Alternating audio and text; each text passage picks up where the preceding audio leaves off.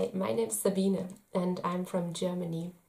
I would like to show you with my video what you can do with your children if you're now at home with them and um, if they are around two years old or three years old. Um, you get some tips what you can uh, do at home and how you get through this um, yeah long time being together So, um, first of all, if you're uh, at home with them, think positive. If you think positive, you um, you have the chance that the kids are also positive, and it makes everything so much easier. So, if you're um, very negative and if you say um, you don't like the situation right now, it's much much harder than uh, try trying it uh, with a positive um, attitude. So, um, and you can always change that. um, and it's amazing how it works with the kids because they really, in that age, they don't really care about the past and they don't care about the future. They just live in that moment.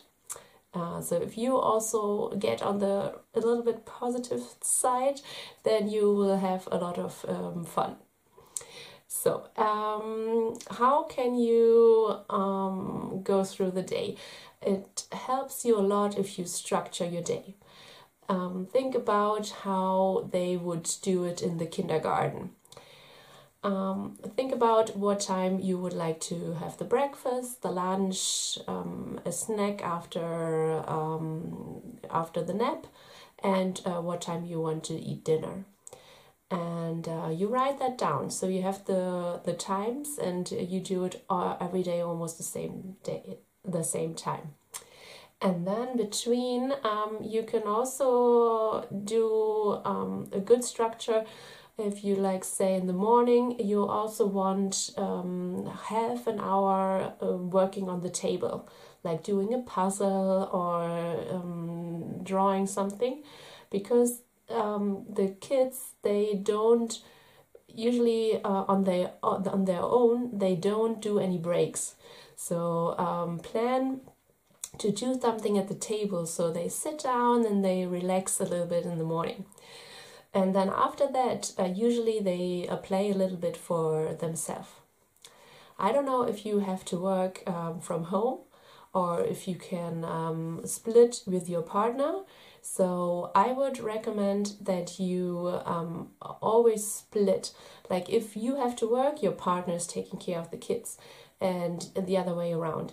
Or if you both have to work, then you have to like find a solution um, yeah, I mean, okay, they can watch a little bit of TV, but it's always better if they don't watch too much TV. So um, maybe you can find a way like splitting it up. Um, and then um, it always is good if you like go outside um, also in the morning and in the afternoon, even if it's just for half an hour or one hour. And what I recommend is that you go um, near some trees or a park or like forest or something where um, where there's something green for the eyes and also that you have like a little project outside. So, for example, we always went to a little forest, very small one, um, and they were um, like we were building a farm because my um, son he really likes the farm. So we built a um, tractor and also like where the cows sleep. And we had some cats um, where we like built a house for them and every day we went to the same spot and we were like building something up there so in the winter time, it's much uh, more complicated, but um, especially now, um, um, if it's like uh, going to the spring, you can always do that. And now during the winter time, we just go for a walk, and then um, it's always good if uh, they yeah like walk a little bit, or if you have like a small bike. Um, I don't know if you have that. We in Germany we have it that it's called um, walking bike. So um, they learn a very in a young age they learn to ride a bike very easily. So that's a good um, thing to do, and um, yeah, the um, it was very in- interesting last uh, summer when we spent a lot of time in the forest. That the nature um, was very um, like um, made us very comfortable. Like we we didn't fight at all. We didn't like um, it was no problem going at home. Um, and for some reason, we used to have a lot of problems going back home after we went to a playground or after kindergarten, going to a playground and then home. It was always like a fight. And um, once we were in the lockdown and we went to the forest, and then going home after one hour, it was no problem at all because we were building their things and we were like having fun and I was not talking to any other parents about any problems at all. We were just our family. So that was very, very interesting how that uh, made a difference to our children.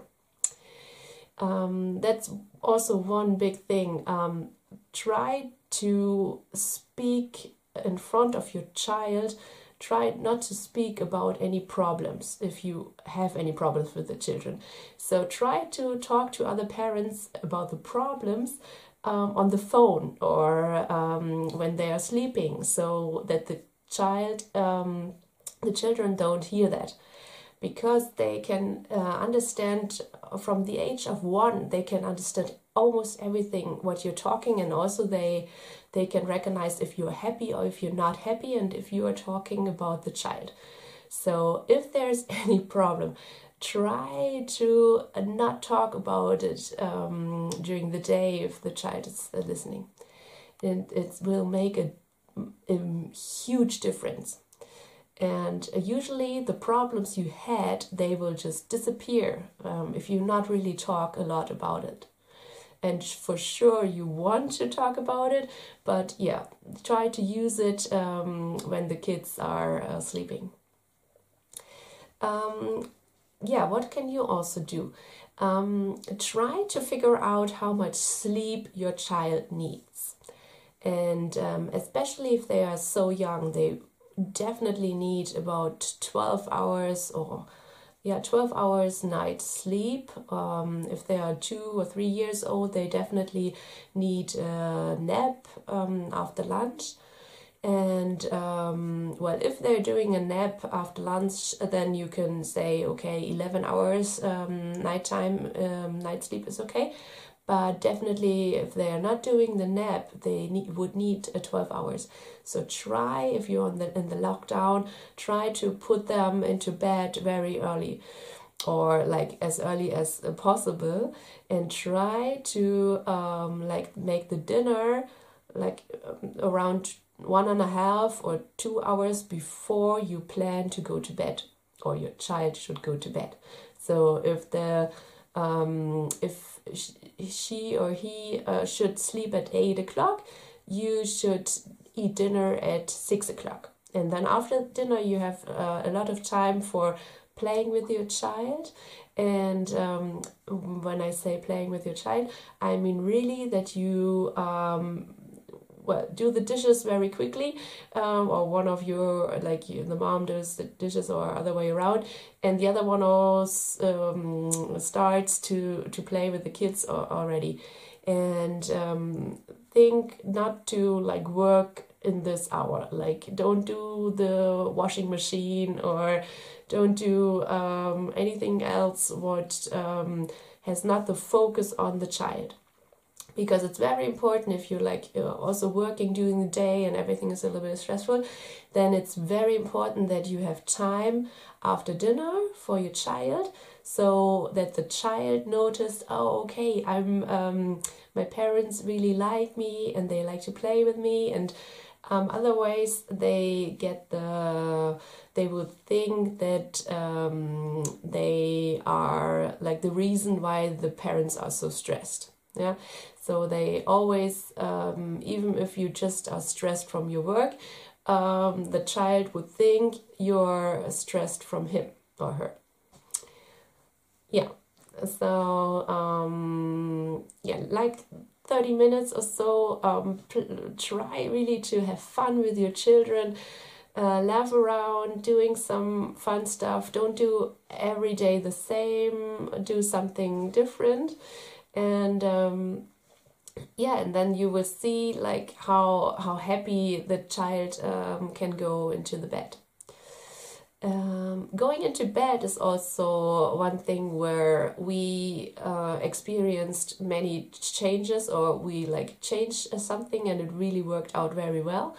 Um, already in the beginning of like nine, nine, nine months old, um, we changed the process that um, our child learned to sleep on their own, going into bed and they uh, fall asleep alone and um, you can also do it uh, if your child is not used to it. You can always uh, start with that new rule, even if they are two years old or three years old, no problem.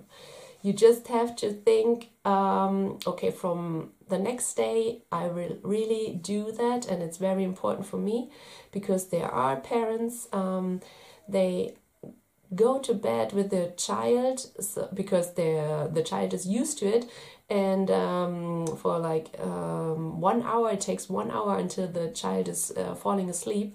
And so the parents are um, annoyed that it takes so long and the child doesn't want to sleep and uh, every day every every day it takes like one hour or 45 minutes. And um, if you are annoyed by that, um, it's very easy to uh, set up a new rule. Um, talk to your child that uh, it's now very important that he or her learns to sleep um, by themselves and to fall asleep on their own.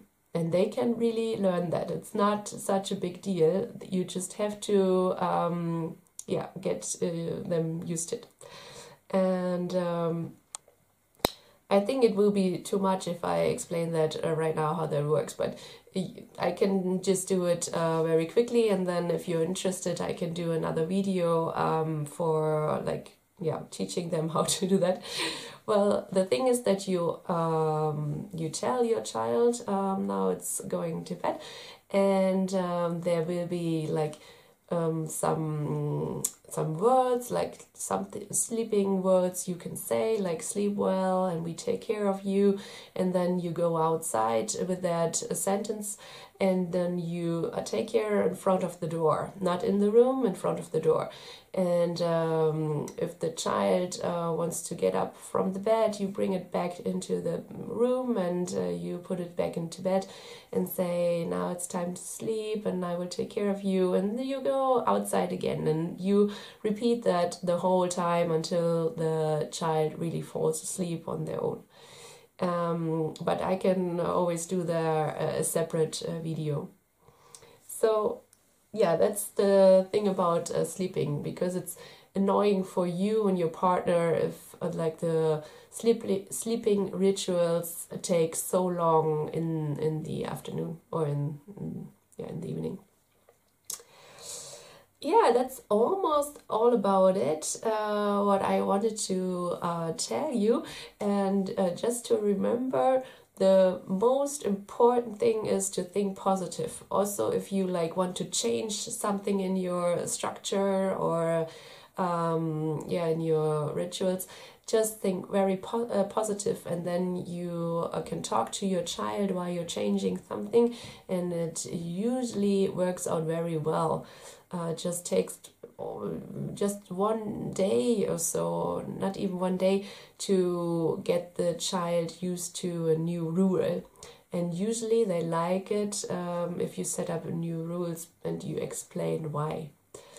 Yeah, so um, I hope you liked the video, and um, if you're interested in a sleeping video, I can definitely um, um yeah take record that. so Have a good night, and uh, I talk to you soon. Bye bye.